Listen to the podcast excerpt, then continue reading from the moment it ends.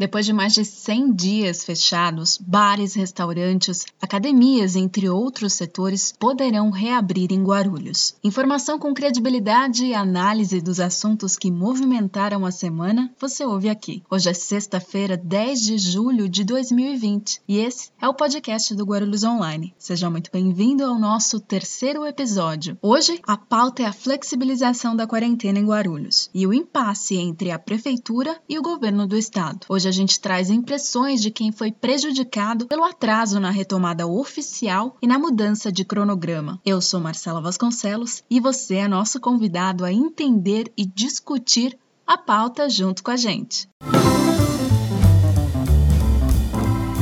De acordo com o cronograma da retomada do município, bares, restaurantes e academias, por exemplo, deveriam reabrir a partir de 6 de julho. Eu sou Wesley Oliveira, sou proprietário da Black Rock Burger na região de Guarulhos, na região central. Fechamos as portas no dia 22 de março e desde então a gente só está trabalhando com delivery. É uma casa grande onde tinha praticamente 50 funcionários diretos, todos registrados e vários outros que dependiam né, indiretamente. Com investimentos, onde a gente estava ampliando a nossa marca, abrindo lojas em shopping, teve que frear tudo. Falando otimista, a gente aguarda de 40 a 50% do movimento anterior do nosso normal. A gente espera que isso aconteça o quanto antes, né? Porém, já estamos preparados para essa retomada. Meu nome é Cleiton Braga, né? eu sou proprietário da academia Fênix Fitness, que fica localizada aqui na Avenida Brigadeiro Faria Lima. Já tem 11 anos que atuo no mercado como empresário fitness, né? Falando em nome do núcleo de academias, com mais de 70 academias, mais de 20 boxes de crossfit e estúdio de pilates, estamos todos preparados Todas as academias do núcleo, box, estúdio, todo mundo está preparadíssimo para receber os alunos.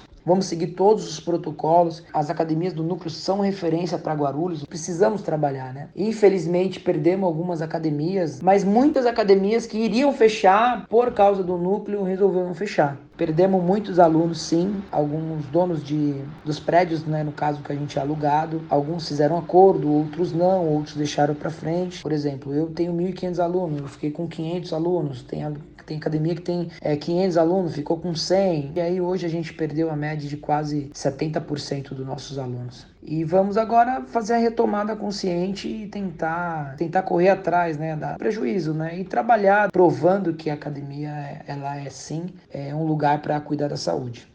Nós trouxemos o depoimento do Wesley Oliveira e do Clayton Braga, que integraram dois dos setores mais prejudicados por esse retorno tardio. Quando nós conversamos com esses empresários, existia por parte deles uma expectativa muito grande sobre a retomada, ou melhor, sobre a sinalização oficial de que eles poderiam, de fato, reabrir as portas para os clientes. Mas uma liminar do Tribunal de Justiça de São Paulo fez com que a cidade tivesse que cumprir o calendário calendário imposto pelo Centro de Contingência do Coronavírus, comandado pelo tucano João Dória, do PSDB. Mas a gestão do prefeito Gucci defendeu durante os últimos 15 dias, quase que diariamente, que os números de Guarulhos atendiam os critérios para avançar no plano de flexibilização. Segundo a atual administração municipal, a taxa de ocupação de leitos e a taxa de letalidade estão controladas por aqui. Mesmo assim, a cidade ficou em alerta máximo para o avanço do coronavírus.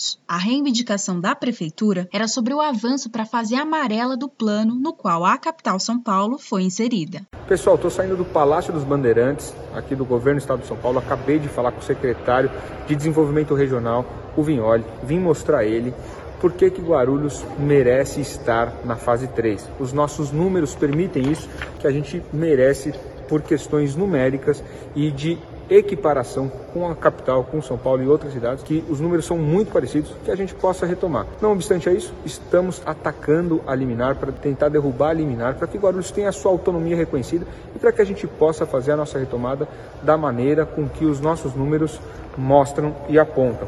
O Plano São Paulo é dividido por classificação de cores. A cada 15 dias, é o Estado quem determina como deve ser feita a flexibilização nos municípios que ficaram divididos por regiões. A região leste da Grande São Paulo, composta pelos municípios do Alto Tietê, é justamente onde está Guarulhos. E não só o prefeito daqui, mas o consórcio dos prefeitos do Alto Tietê contestaram a decisão do estado de deixar toda essa região numa fase anterior à de São Paulo, que tem números bem mais expressivos, quanto à taxa de contágio por mais de 100 mil habitantes. Os prefeitos defendem a tese de que reabrir o comércio na capital e deixar outras regiões de fora pode acarretar na migração das pessoas de um município para o outro, assim como aponta Alberto Furtado, analista e consultor do mercado financeiro. Para ele, uma cidade fica em desvantagem em relação à outra, o que desfavorece a economia local população consegue se transferir para São Paulo, trazendo assim os seus recursos, pagando os seus impostos com relação ao consumo na cidade de São Paulo. Obviamente que isso traz uma dificuldade no caixa da cidade de Guarulhos e vai beneficiar a reabertura do comércio e o caixa da cidade de São Paulo. Se nós imaginarmos que nós estamos num meio global, que a cidade de São Paulo faz parte de um ecossistema com outras cidades, seria o mesmo que isolar um bairro dentro de São Paulo. Por isso essa política tem encontrado críticas, porque ela traz questões econômicas, que você pode beneficiar uma cidade em detrimento de uma outra, mas também traz a falta do isolamento social. Do isolamento social para prevenir a pandemia deve ser algo compartilhado entre todas as cidades que fazem parte da Grande São Paulo. Toda essa discussão nas últimas semanas trouxe alguns questionamentos quanto à judicialização desse impasse. O STF determinou lá no início da quarentena que estados e municípios teriam autonomia para legislar sobre o enfrentamento da pandemia. Mas, do ponto de vista jurídico,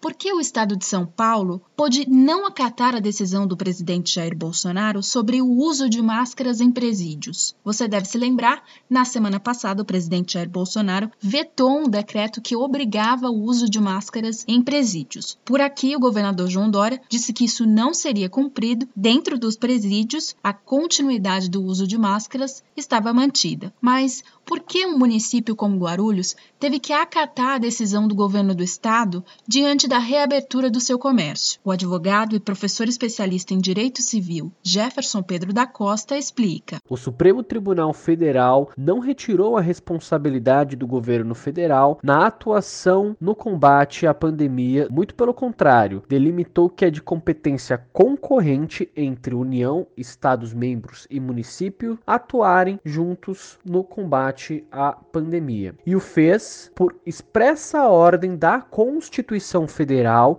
que assim prevê em seu artigo 23, inciso 2 e 24, inciso 12 da nossa Carta Magna. E a partir do momento que você tem a competência concorrente, ou seja, todos poderão legislar, criar leis sobre e atuação administrativa. Você pode encontrar ideias conflitantes entre governo federal, estados membros e municípios. Quando isso não é resolvido na esfera política, cabe ao poder judiciário a palavra final sobre quais serão as medidas a serem tomadas a Prefeitura entrou com um recurso para barrar a liminar que ainda está em vigor, mesmo com o anúncio da flexibilização. Segundo o secretário municipal de Justiça, Ayrton Trevisan, a autonomia do município foi desrespeitada, pois, para ele, atender os critérios de saúde possibilita que a cidade possa fazer a flexibilização, e o Estado não poderia intervir nesse processo. Tanto a taxa de ocupação de leitos quanto a taxa de letalidade têm se mostrado controladas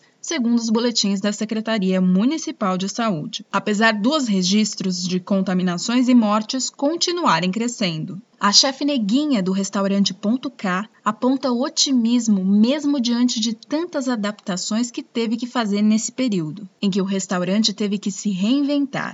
Nesse momento de pandemia, todo mundo teve que se reinventar, se renascer das cinzas, que não dá para a gente prever é, ao certo como vai ser, né? Então, no primeiro momento foram 80%, depois nós fomos trabalhando, isso foi caindo para 70% e depois para 60%, e nesse momento nós estamos num número aí de 50% de faturamento a menor. Tem muitas pessoas envolvidas na operação, então a gente tem que continuar, tem que acreditar que tudo isso vai passar, que é um período desafiador, que em algum momento voltar como era antes, nem tão cedo mas que as coisas se amenizem, que as pessoas comecem a se acalmar, sair desse pânico, desse terrorismo, né? A gente se torna mais forte, mais desafiador, mas eu tenho certeza que todos nós tivemos aí uma grande lição de casa, que alguns têm feito, outros não, mas fica aqui a minha dica. Eu acredito que administrar uma empresa com caixa gordo é muito fácil. A gente aprende a administrar mesmo é, na dificuldade. A gente aprende é, ter um outro olhar para coisas que a gente não vê na dificuldade.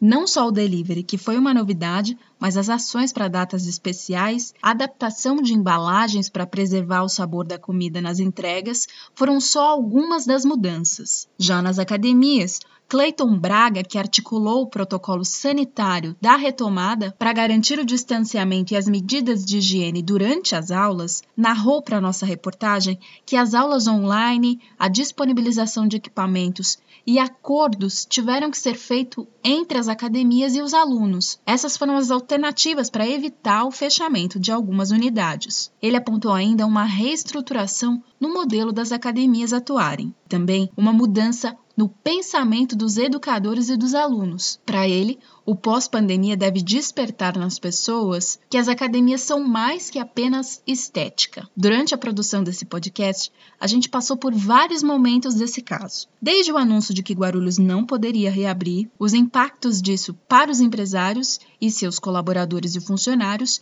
e ainda como as ações políticas interferem diretamente na rotina e no planejamento dessas pessoas. Passamos pela fase judicial e de negociações das partes para reverter todo esse impasse. Hoje, sexta-feira, foi anunciado que a cidade seria contemplada com a fase amarela, que em tese vai poder funcionar aí, além de academias, bares, restaurantes, igrejas, salões de beleza, 6 horas por dia com 40% média da capacidade total dos ambientes, seguindo os protocolos de higiene, limpeza e orientados pela Organização Mundial de Saúde. E por fim, o anúncio da reabertura e quais as medidas sanitárias devem ser seguidas para equilibrar o enfrentamento da pandemia o controle do coronavírus aliado à continuidade das atividades econômicas. Com produção e apresentação de Marcela Vasconcelos, esse foi o nosso podcast semanal que você pode ouvir na sua plataforma favorita de podcast no YouTube e no SoundCloud. Informação com credibilidade, vai lá em guarulhosonline.com.br. Se você tem uma dúvida, uma sugestão ou uma crítica, escreva para nós. Redação guarulhosonline.com.br. Lembrando só de ser educado, cordial, críticas são muito bem-vindas. Para você que ficou até aqui, obrigado pela sua companhia e até a próxima semana.